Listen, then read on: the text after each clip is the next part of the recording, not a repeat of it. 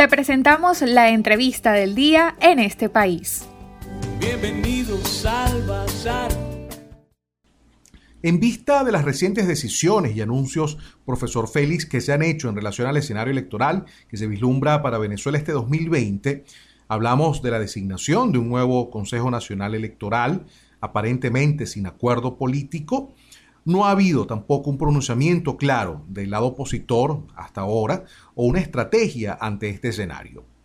Quisiéramos consultarle cómo visualiza usted los próximos meses en vista de este proceso comicial que de acuerdo a la Constitución debería realizarse este 2020. Hola Alexei, eh, un placer estar con ustedes. Eh, fíjate, la situación que se presenta es bastante compleja, bastante complicada, eh, no solo para la oposición, también para el mismo gobierno. cada uno de ellos enfrenta una serie de retos que tiene que abordar y bueno, y que de, la manera en la que se han abordado va a depender eh, lo que va a terminar pasando y cómo van a quedar, cómo, cómo va a quedar ese escenario para el eh, próximo año 2021. Eh, el, por el lado del gobierno, bueno, primero tiene un reto logístico, no es fácil montar unas elecciones más, unas elecciones tan complicadas como son las elecciones de la Asamblea Nacional, va a tener que hacerlo en un tiempo bastante corto yo entiendo que ya está adelantando cosas como la adquisición de las máquinas, se, perdió más del 80% de las máquinas en la quema de los galpones en Fila de Mariche. Tiene el gobierno entonces que eh, reponer esto. Eh, eh, igualmente hay un tema del software, entiendo que ya viene dando paso en ese sentido, pero hay otros retos también, porque que quizás los podemos dividir en tres tipos de, de retos. Uno es el político, el otro es el logístico y el otro es el sanitario. Del logístico, pues ya veníamos hablando, el tema de las máquinas, cómo recomponer una estructura electoral en cuanto también a personal eh, que está diezmada, está diezmada por, por gente que se ha ido del país, por gente que ya no está incorporada al CNE o, que ha venido dejando el CNE, mucho más eh, habrá que ver luego de este proceso de pandemia cómo quedan esos cuadros, pero ahí hay un problema logístico importante, eh, está el tema sanitario, si decides hacer la elección, pues tienes que manejar algo que ha sido preocupación para varios países, incluso en la región. varios países tienen elecciones este año y ya hay ciertos planteamientos eh, o propuestas de cómo pueden proceder. Aquí hasta ahora no hemos escuchado nada, pero en, el proceso eh, de votación eh, hay varios pasos que son fuentes potenciales de contagio. Y esto tiene que ser manejado de una manera bastante prudente, presente, un reto por supuesto para el gobierno, pero también le da una posible arma para manejar, para asustar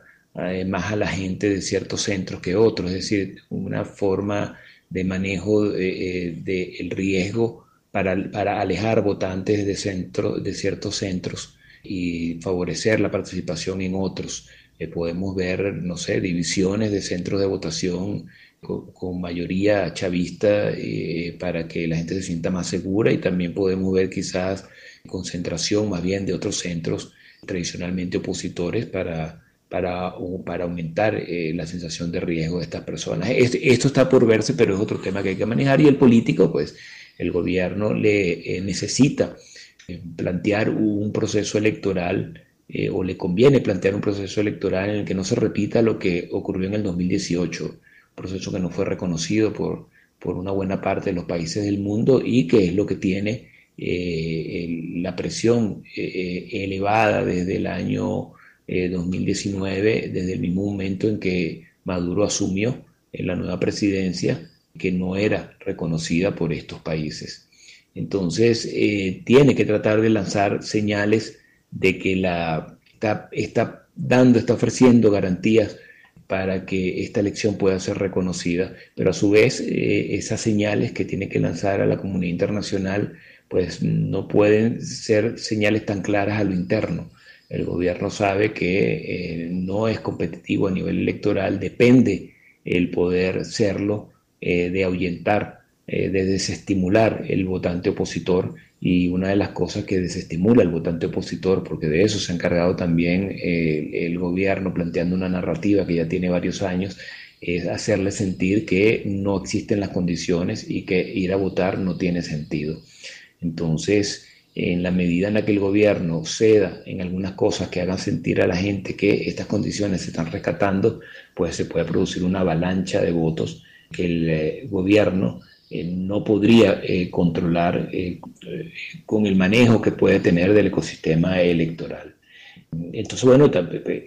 le causa al gobierno, por supuesto, una paradoja. Sin embargo, está actuando de una manera cautelosa, maneja los tiempos. Es posible que incluso tengamos una postergación si los otros factores como el logístico y el sanitario eh, no, no, siente el gobierno que los puede tener a punto, pero va a seguir adelante si esto no es una traba, va a seguir adelante independientemente de que pueda transmitir legitimidad o no al proceso, porque la prioridad es mantener el poder y, eh, y en esto no van a dar un paso para ponerlo en riesgo. Por la parte de la oposición, pues eh, los retos son tremendos. Eh, es una posición que poco a poco ha venido perdiendo el liderazgo político, eh, esa capacidad de ser el referente movilizador en la medida en la que ya el discurso se agota, en la medida en la que ya los ofrecimientos empiezan a no ser creíbles, tiene que plantear una situación nueva y aquí la clave está en disminuir la incertidumbre que siente el venezolano.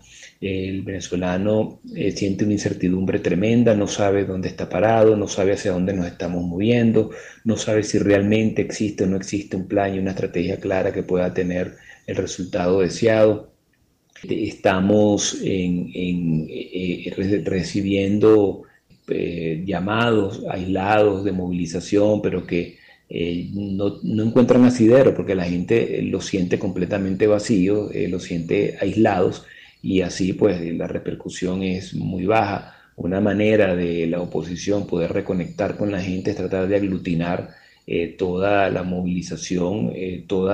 toda, esa energía alrededor del rescate de derechos. Y, el voto es un derecho, un derecho importante, es un derecho ciudadano. El venezolano sabe el valor que tiene el voto y por lo tanto plantear el rescate de ese derecho y de otros bueno, es, una, es un movimiento eh, eh, que sería muy bien recibido por la población. No estamos hablando de que hay que participar o no participar en esta elección si es, si es convocada. No estoy hablando de eso en este momento. Eso será algo que se decidirá llegado el momento, pero cuando ese momento llegue no puede llegar de manera vacía. Es decir, tiene que haber un trabajo hecho, tiene que haber un expediente armado y con base en ese expediente tomar la decisión y así el pueblo la va a acompañar, sea cual sea el planteamiento tiene que ser no, no eh, esa elección como un punto de llegada, sino la elección como un punto en el camino. Tiene que estar muy claro lo que se está haciendo, si se participa o no. Tiene que estar muy claro también qué va a pasar el día siguiente y los días subsiguientes. Es decir, la gente necesita certidumbre.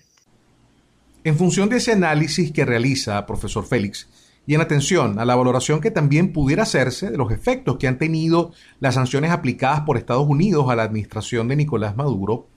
¿es posible una recomposición y una unidad estratégica en la oposición, entendiendo esa elección de la Asamblea Nacional como un paso para lograr una elección presidencial? Es decir, esto nos plantea también pensar en la participación que pueden tener en la decisión que debe tomar la oposición los aliados internacionales de lado y lado ¿Qué nos pudiera comentar al respecto?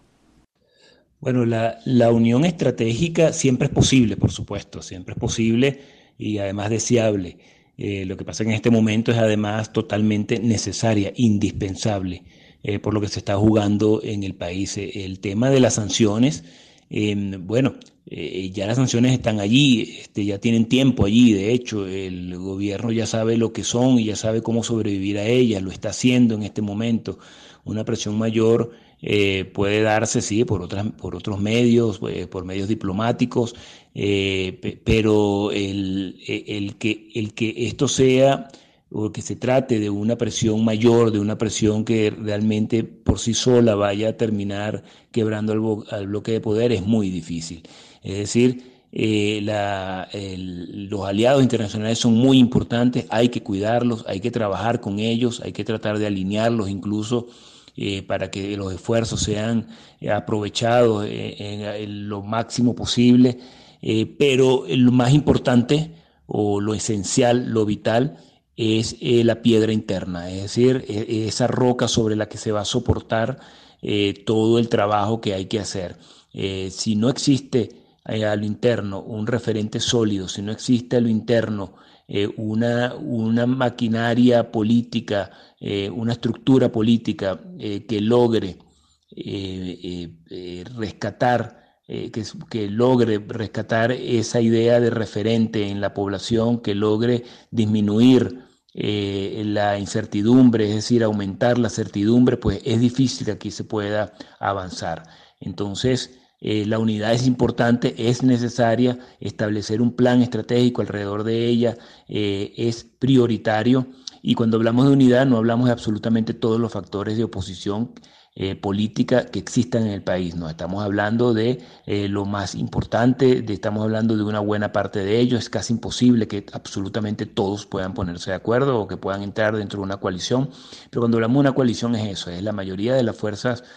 opositoras unidas eh, con un propósito común y estableciendo una estrategia común. Eso es eh, lo que tiene que rescatarse en este momento. Existió,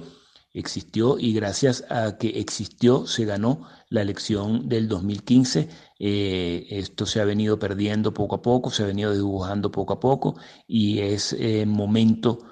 para que pueda ser retomado. Escucharon ustedes la opinión del profesor Félix Seijas, docente universitario y gran experto y conocedor del tema electoral, a propósito de las recientes decisiones eh, dirigidas a la designación de un Consejo Nacional Electoral y a la eventual realización de las elecciones a la Asamblea Nacional que corresponden a este año, eh, que hasta los momentos eh, se está haciendo sin llegar a un acuerdo político entre los actores en Venezuela.